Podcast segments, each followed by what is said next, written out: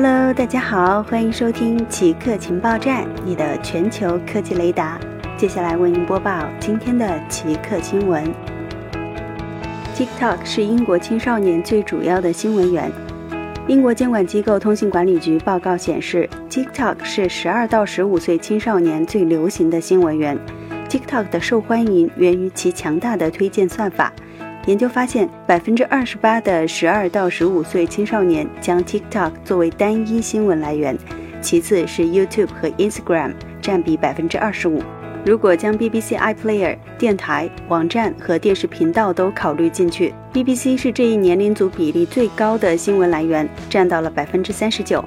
十六到二十四岁年龄组通过手机社媒消费新闻的可能性比成年人要高百分之三十。他们也比成年人更可能消费网络新闻，他们比成年人更少访问传统新闻网站。百分之四十四的年轻人将 Instagram 作为单一新闻来源，BBC One 和 Facebook 的比例为百分之三十三。广播电视新闻仍然是百分之七十英国成年人最主要的新闻来源。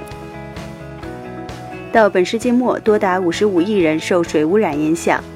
荷兰乌德勒支大学研究团队利用一个高分辨全球地表水质量模型，模拟了在各种共享社会经济路径和代表性浓度路径下，2005年到2100年的水体温度以及盐分、有机物和病原体污染的指标。他们发现，到2100年，地表水污染可能会影响到55亿人，具体取决于气候和社会经济场景以及污染类型。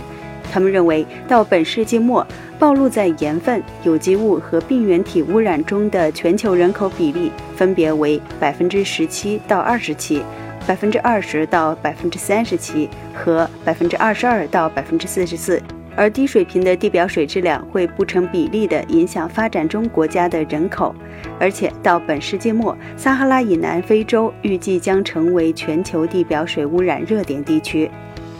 好的，以上就是本期节目所有内容。固定时间，固定地点，我们下期再见。